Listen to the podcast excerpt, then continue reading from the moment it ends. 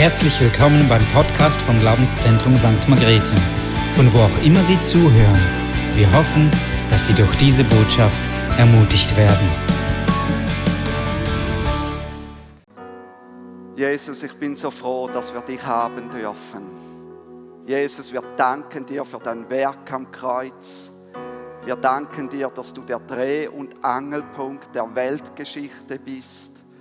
Wir danken dir, dass du der bist, der uns Fundament gibt, der uns Zukunft gibt und Hoffnung gibt. Und Herr, so bitte ich dich jetzt einfach für jeden Einzelnen, der hier im Gottesdienst sitzt, aber auch am Livestream, dass du ihm heute Morgen ganz stark begegnest. Auf welche Art auch immer. Aber Jesus, wir wünschen uns, dass die Menschen eine Begegnung mit dir haben, weil wir wissen, wenn sie dir begegnen und wenn sie mit dir zusammen sind, dann wird es ihnen besser gehen. Amen. Amen. Ja, wir haben heute diesen Gottesdienst und das Thema wird sein Himmelfahrt. Was ist Jesus wichtig? Und das ist auch gerade in Bezug auf den Taufgottesdienst, den wir auch im zweiten Gottesdienst haben, wichtig, dass wir dieses Thema durchnehmen. Diesen Donnerstag haben wir die Himmelfahrt von Jesus gefeiert. Wir haben gefeiert, dass Jesus zu seinem Vater zurückgekehrt ist. Aber Halleluja, dass er nicht dort bleibt, sondern dass er wiederkommen wird. Und das finde ich so das Tolle, das zu wissen, er wird wiederkommen. Und heute im zweiten Gottesdienst, da taufen wir zwei wertvolle Personen. Eine junge Frau, die am 25. Hochzeitstag von mir und meiner Frau 19 Jahre alt geworden ist. Und wir taufen einen jungen Mann, der in diesem Jahr noch 30 Jahre alt wird. Und ich freue mich darüber, dass diese zwei jungen Leute diesen Schritt tun. Und jetzt wollen wir heute die letzten Worte von Jesus anschauen, die er gesprochen hatte, bevor er von dieser Erde gegangen ist. Abschiedsworte sind ja immer etwas sehr Wichtiges, bevor jemand die Erde verlässt. Waren die letzten Worte keine schönen Worte, dann belastet das die Hinterbliebenen. Aber waren die letzten Worte gute Worte, dann gibt das irgendwo auch Kraft und Trost. Und bevor Jesus gegangen ist, hat er gute Worte für die Menschen dieser Welt gesprochen. Und wir schauen uns diese Worte an im Markus-Evangelium, Markus 16, die Verse 15 bis 20. Da heißt es, Jesus sprach zu seinen Jüngern, geht hin in alle Welt und verkündigt das Evangelium der ganzen Schöpfung. Wer glaubt und getauft wird, der wird gerettet werden. Wer nicht glaubt, der wird verurteilt werden. Diese Zeichen aber werden die begleiten, die gläubig geworden sind. In meinem Namen werden sie Dämonen austreiben. Sie werden in neuen Sprachen reden.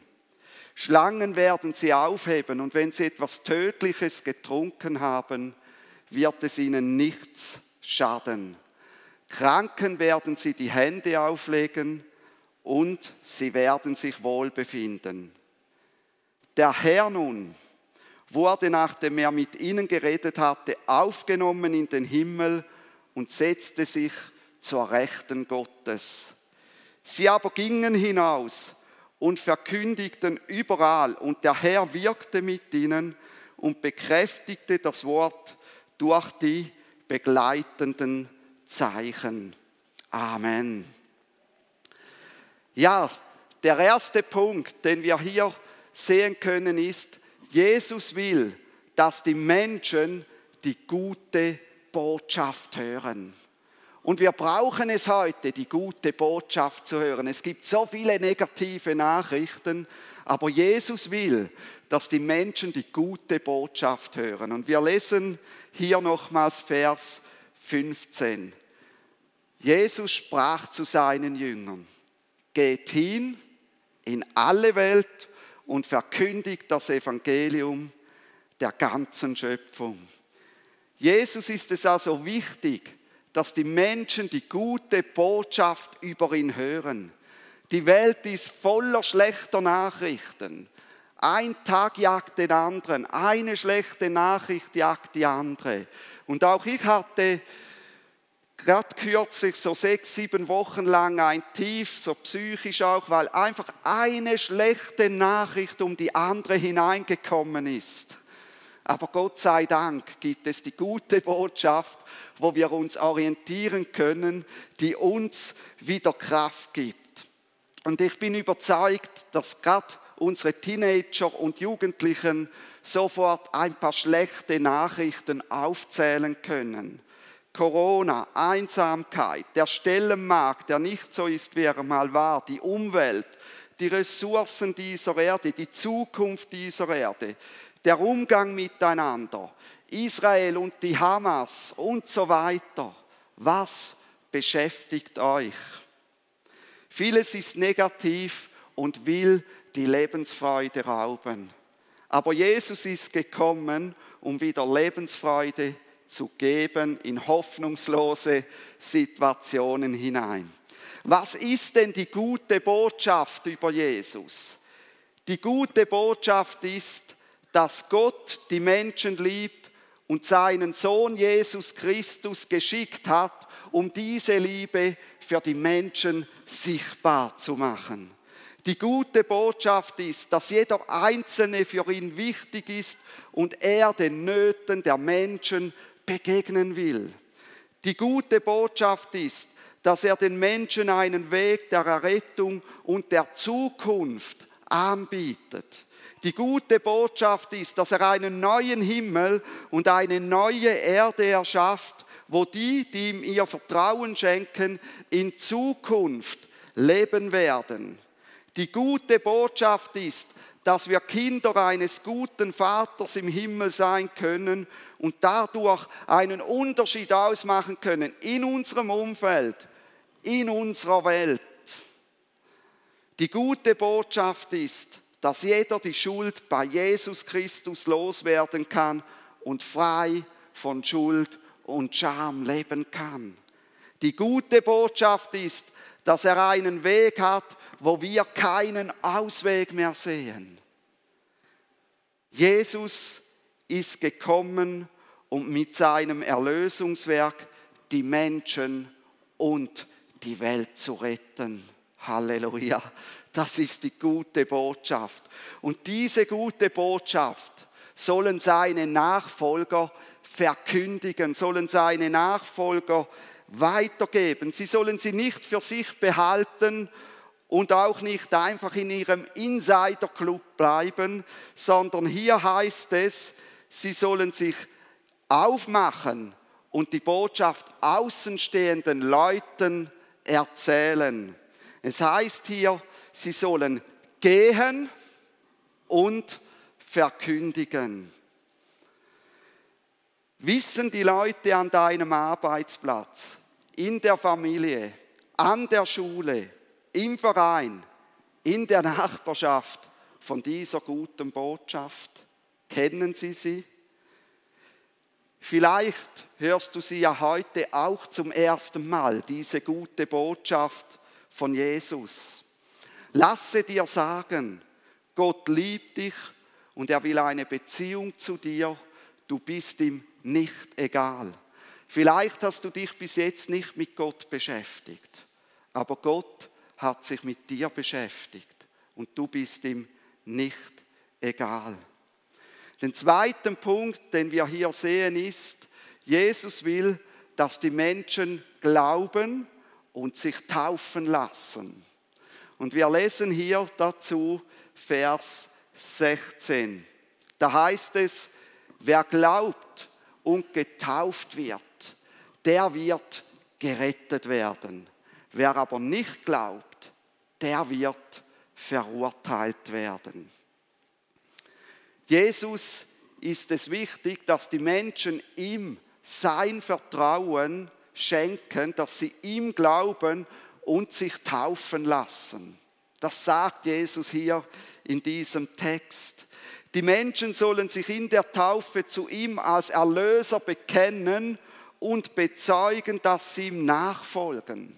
Sie sollen sich zu ihm bekennen, so wie sich ein Brautpaar vor dem Traualtar zueinander bekennt und sagt, wir gehören zusammen. Zu dieser Nachfolge gehört auch die verbindliche Gemeinschaft mit einer Gemeinde oder einer Kirche vor Ort, wie die Bibel zeigt. Apostelgeschichte 2.41 in Jerusalem, 3000 Menschen ließen sich taufen und wurden zur Gemeinde hinzugetan. Galater 3, 27 bis 28. Ihr habt durch die Taufe Christus angezogen und gehört jetzt zu dieser Einheit der Gläubigen wo es keinen Unterschied mehr gibt in der Wertung zueinander, wo arme und reiche Leute, wo Leute aus verschiedenen sozialen Ständen zusammen sind und sich als gleichwertig sehen in Jesus Christus. Oder 1. Korinther 12, 12, denn ihr alle seid ein Glied am Leib Christi, das verbindlich dran ist und seine Funktion darin wahrnimmt. Für Jesus ist es selbstverständlich, dass die Menschen, die an ihn glauben, sich taufen lassen. Das zeigen auch seine Worte in Matthäus 28, 18 bis 20, wo wir auch nochmals lesen können, was er für Worte gegeben hat. Und das zeigt auch die Taufpraxis seiner Jünger, der Apostel. Lässt sich eine Person nicht taufen, so stimmt etwas in der Nachfolge zu Jesus nicht. Ich höre immer wieder den Spruch, ich bin doch auch gerettet, wenn ich einfach glaube, ohne mich taufen zu lassen. Und solche Aussagen beschäftigen mich. Ich bin mir da gar nicht so sicher. Was widerstrebt dir bezüglich der Taufe, Jesus nachzufolgen? darf Jesus vielleicht doch nicht zu 100 Prozent der Chef deines Lebens sein? Hier steht, wer glaubt und getauft wird, wird gerettet werden. Taufe ist eine logische Folgerung auf den Glauben. Die Taufe wird dem Glauben zugeordnet. Wer aber nicht glaubt, der wird logischerweise auch nicht getauft werden und wird verurteilt werden. Es ist wie wenn ich sage, wer den Lernfahrerausweis beantragt und die Fahrprüfung ablegt, der hat den Führerschein. Wer den Lernfahrerausweis nicht beantragt, ist dazu verurteilt, zu Fuß zu gehen. Fahrprüfung ist die logische Folgerung. Ich muss sie nicht nochmals erwähnen. Um dich taufen zu lassen, musst du nicht 100% perfekt sein. So viele Leute denken, sie müssen 100% perfekt sein, sie müssen hochheilig sein. Nein, das musst du nicht. Du musst aber sagen können, Jesus darf mich zu 100% bestimmen. Mit all meinen Macken und Fehlern, die ich noch habe. Vergleiche dich also nicht mit Leuten, die schon lange mit Jesus unterwegs sind. Sage nicht, wenn ich mal so weit bin wie die Person, dann kann ich mich taufen lassen. Wichtig ist nur, dass du sagen kannst, ich bin zu 100% gewillt, Jesus nachzufolgen, mit allen Konsequenzen, die dazu gehören. Ich weiß, dass ich auf seine Gnade und auf seine Barmherzigkeit angewiesen bin. Ich war nicht einmal ganz 17 Jahre alt, als ich mich taufen ließ, und zwar am 16. April 1989. Hätte ich mich da mit anderen verglichen, dann wäre ich heute noch nicht getauft. Denn ich hätte immer Leute gefunden, die noch weiter gewesen sind als ich. Die Taufe ist wie ein Ankerpunkt in meinem Leben, der mir geholfen hat, mich immer wieder neu auch Gott hinzugeben und anklagende Gedanken wegzuweisen und zu sagen, ich habe mich taufen lassen, ich bin ein Kind Gottes, ich gehöre zu ihm, anklagende Gedanken haben hier nichts mehr zu suchen. Bin ich nun gerettet, wenn ich mich nicht taufen lasse? Ich verstehe es so, dass es wie einen Zeitraum gibt, in der eine Person gerettet ist, auch wenn sie noch nicht getauft ist. Die Taufe sollte aber in nützlicher Frist erfolgen, denn sonst ist es eine Frage der Zeit, dass ich mich an diesen unverbindlichen Zustand mit Jesus gewöhne. Ohne die klare Zeichensetzung der Taufe in nützlicher Frist kommt der Punkt, wo Gott mein Leben nicht mehr bestimmen darf und ich bestimmen will, wie Gott zu sein hat. Der dritte Punkt, den wir hier sehen, ist, Jesus will die gute Botschaft mit Zeichen begleiten. Wir lesen die Verse 17 bis 18.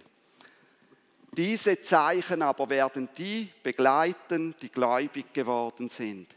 In meinem Namen werden sie Dämonen austreiben. Sie werden in neuen Sprachen reden.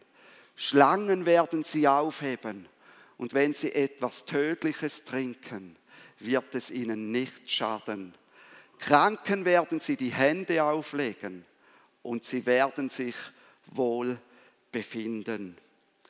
Jesus, das sehen wir bei der Evangeliumsverkündigung, er fühlte mit den Menschen mit.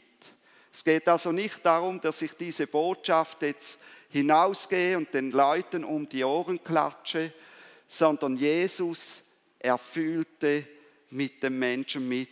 Er sah die Menschen und ihn ergriff großes Erbarmen. Ich lese mal hier eine Stelle aus Matthäus 9, Vers 35 vor. Da heißt es, und Jesus durchzog alle Städte und Dörfer, lehrte in ihren Synagogen, verkündigte das Evangelium von dem Reich und heilte jede Krankheit und jedes Gebrechen im Volk.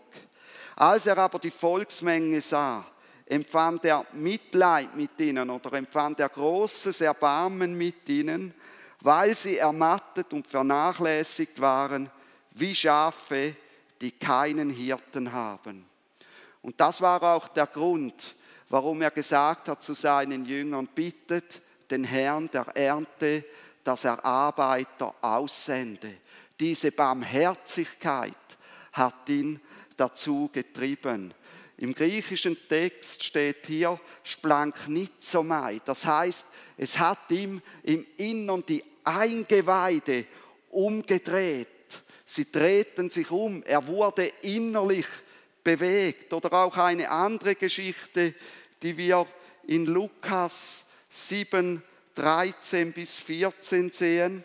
Da hat eine Frau ihren Sohn verloren und Sie hat keinen Mann, sie ist Witwe und Jesus sieht die Frau und dann heißt es ihr, und als der Herr, als Jesus diese Frau sah, erbarmte er sich über sie und sprach zu ihr, weine nicht.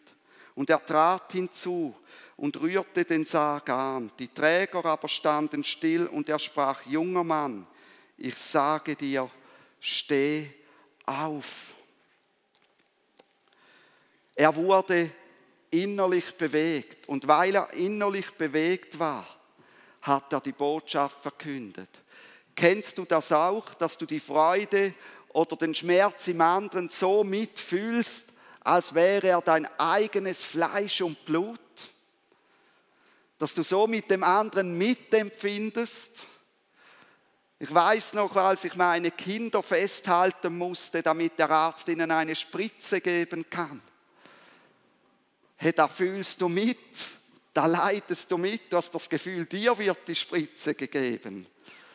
Und Jesus, er war ein Menschenliebhaber und darum erbarmte er sich und er handelte aus dieser Liebe, aus diesem Erbarmen zu den Menschen. Ihm war aber immer wichtig, dass die Menschen darauf Gott die Ehre gaben. Gott soll geehrt werden durch das, was geschieht. Und so will Jesus auch, dass wir Menschenliebhaber werden und innerlich von der Not der Menschen bewegt werden, die Gott nicht kennen. Dass diese Not uns bewegt und dass wir aus dieser Not herausgehen und verkündigen. Die Menschen, sie sollen spüren, dass wir aus Liebe handeln und aus Liebe das Evangelium verkünden und nicht um Punkte zusammen bei Gott. Wir können keine Punkte sammeln bei Gott, aber wir ehren Gott, wenn wir aus Liebe zu ihm und den Menschen handeln und das Evangelium verkünden. Wir weisen so auf unseren guten und allmächtigen Vater im Himmel hin. Jesus verspricht uns, dass wenn wir das Evangelium so verkünden, dass uns Zeichen begleiten, die den Menschen dienen, die uns zuhören, also den Menschen, die Gott nicht kennen, die aber auch den Gläubigen uns dienen. Das sehen wir in diesem Text. Durch diese Zeichen wird das Wort der Frohbotschaft nicht der Drohbotschaft. Evangelium ist eine frohe Botschaft, eine gute Botschaft, nicht eine Drohbotschaft, bekräftigt und Menschen beginnen dafür, Jesus zu ehren. Die Zeichen sind folgende.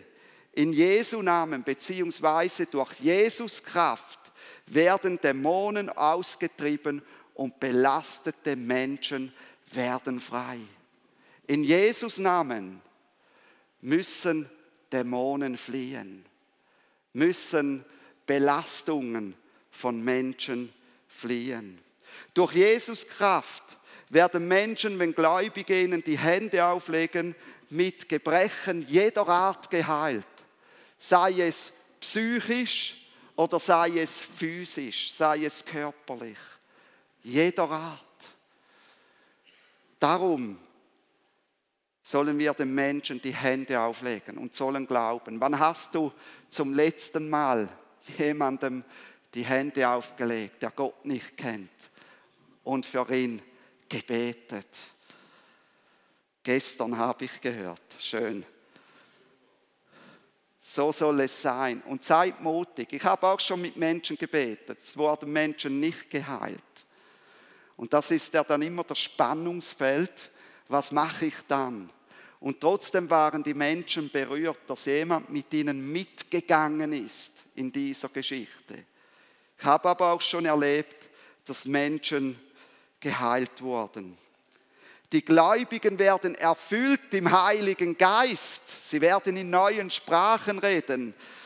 In neuen Sprachen reden, auch zur Evangeliumsverkündigung. Da haben wir natürlich die Geschichte von Pfingsten, wo wir sehen, wie der Heilige Geist vom Himmel herabkommt auf die Jünger, die versammelt sind, und sie beginnen erfüllt im Heiligen Geist in neuen Sprachen zu reden und beginnen so das Evangelium zu verkünden. Apostelgeschichte 2, 7 bis 11. Da kamen die Leute herzu und sie entsetzten sich und verwunderten sich und sprachen zueinander, siehe, sind diese, die da reden, nicht alles Galiläer? Wieso hören wir sie dann, jeder in unserer eigenen Sprache, in der wir geboren wurden, Parther und Meder und Elamiter und wir Bewohner von Mesopotamien, Judäa und Kappadokien, Pontus und Asia, Phrygien und Pamphylien, Ägypten und von den Gegenden Libyens bei Kyrene und die hier weilenden Römer, Juden und Proselyten, Kreder und Araber, wir hören sie in unseren Sprachen die großen Taten Gottes verkünden. Erfüllt vom Heiligen Geist. Die Jünger konnten die Sprache nicht und das geschieht auch heute noch. Sie haben in Zungen geredet und sie haben die frohe Botschaft in den Sprachen dieser Menschen, die in Jerusalem waren, zu einem Fest geredet und sie hörten diese gute Botschaft. Aber wir sehen auch, dass es zur Selbsterbauung ist. Ich denke da, als Paulus den zwölf Jüngern von Johannes dem Täufer begegnet in der Apostelgeschichte 19, da hat er sie getauft und dann nachher hat er noch für sie gebetet und der Heilige Geist ist auf sie gekommen und sie haben in Sprachen geredet. Das war ja nicht dann für Zuhörer rundherum, sondern auch zur Selbsterbauung. Sie werden Schlangen aufheben und ihr Biss wird ihnen nichts anhaben. Das erinnert doch an die Geschichte von Paulus, der Schiffbruch erlitten hat, als er auf der Reise nach Rom war da an Land geschwemmt wurde in Melite oder Malta und sie haben Holz gesammelt, um ein Feuer zu machen. Und während er dieses Holz sammelt und zum Feuer kommt, kommt eine Schlange heraus, eine giftige, und beißt Paulus. Alle Leute schauen ihn an, die kennen Gott noch nicht so richtig. Und sie denken, wie lange geht es, bis er jetzt stirbt, bis es anschwillt und er weg ist und es geschieht nichts. Und sie denken, ja, er muss was Schlimmes verbrochen haben, darum hat ihn die Schlange gebissen. Die Götter nehmen jetzt Rache an ihm. Und als nichts geschieht, was passiert? Plötzlich sagen sie, Paulus ist ein Gott. Das ganze Blatt wendet sich und er kann die gute Botschaft verkünden, kann auf Gott hinweisen. Wenn Gläubige vergiftet werden sollen von Menschen, denen es nicht passt, dass die Botschaft von Jesus verkündet wird, dann wird das Gift den Gläubigen nicht schaden. Und auch hier habe ich schon Berichte von Missionaren gehört, die Gift bekommen haben. Sie haben es nicht bemerkt, weil es hat ihnen ja nichts geschadet. Aber nachher haben die Leute, als sie sich bekehrt haben, gesagt, hey, wir haben uns bekehrt, weil wir haben dir Gift gegeben und du hattest keine Anzeichen von Vergiftung. Diese Zeichen dienen den Gläubigen, dienen aber auch dazu, dass Menschen, die Gott nicht kennen, beginnen, Gott zu ehren. Dass sie wieder auf diese gute Botschaft fokussiert sind von Gott. Und heute haben wir dann zwei Menschen, die bezeugen, dass dieser Jesus real ist und dass dieser Jesus lebt. Und mit ihrer Taufe bekennen sie sich öffentlich zu Jesus und dass sie verbindlich zu der Gemeinschaft der Gläubigen hier vor Ort gehören. Lieber Zuhörer, auch du bist Jesus wichtig. Darum will er, dass du seine frohe, seine gute Botschaft hörst. Himmel und Erde hier werden vergehen, aber Jesus ist am Kreuz gestorben, damit du ewiges Leben hast und damit es einen neuen Himmel und eine neue Erde gibt, wo du leben kannst. Er will, dass du mit ihm eine gute Zukunft hast und du ihm dein Leben anvertraust. Er liebt dich und er will dir begegnen. Du hast die Möglichkeit heute hier oder auch am Livestream, ihn mit einem ganz einfachen Gebet einzuladen. Und ich will dieses Gebet vorlesen. Jesus, ich habe die gute Botschaft über dich gehört. Ich schenke dir mein Vertrauen. Ab jetzt darfst du mein Leben führen. Vergib mir, dass ich bis jetzt ohne dich gelebt habe. Amen. Und wenn du das Gebet mitsprechen willst, weil du sagst, jawohl, ich will ihm heute mein Vertrauen schenken, dann kannst du es jetzt einfach mit mir zusammen laut mitsprechen. Jesus, ich habe die gute Botschaft über dich gehört. Ich schenke dir mein Vertrauen. Ab jetzt darfst du mein Leben führen. Vergib mir dass ich bis jetzt ohne dich gelebt habe. Amen.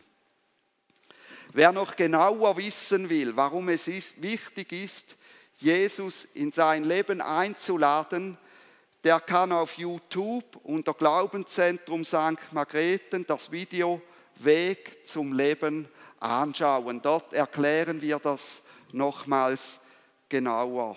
Ich will zum Schluss nochmals die Worte vorlesen, die Jesus sagte, bevor er die Erde verließ, die Jesus wichtig waren. Jesus sprach zu seinen Jüngern, geht hin in alle Welt und verkündigt das Evangelium der ganzen Schöpfung. Wer glaubt und getauft wird, der wird gerettet werden. Wer aber nicht glaubt, der wird verurteilt werden. Diese Zeichen aber werden die begleiten, die gläubig geworden sind. In meinem Namen werden sie Dämonen austreiben. Sie werden in neuen Sprachen reden. Schlangen werden sie aufheben und wenn sie etwas Tödliches trinken, wird es ihnen nichts schaden. Kranken werden sie die Hände auflegen und sie werden sich wohl befinden. Der Herr nun wurde, nachdem er mit ihnen geredet hatte, aufgenommen in den Himmel und setzte sich zur Rechten Gottes. Sie aber gingen hinaus und verkündigten überall, und der Herr wirkte mit ihnen und bekräftigte das Wort durch die begleitenden Zeichen. Amen.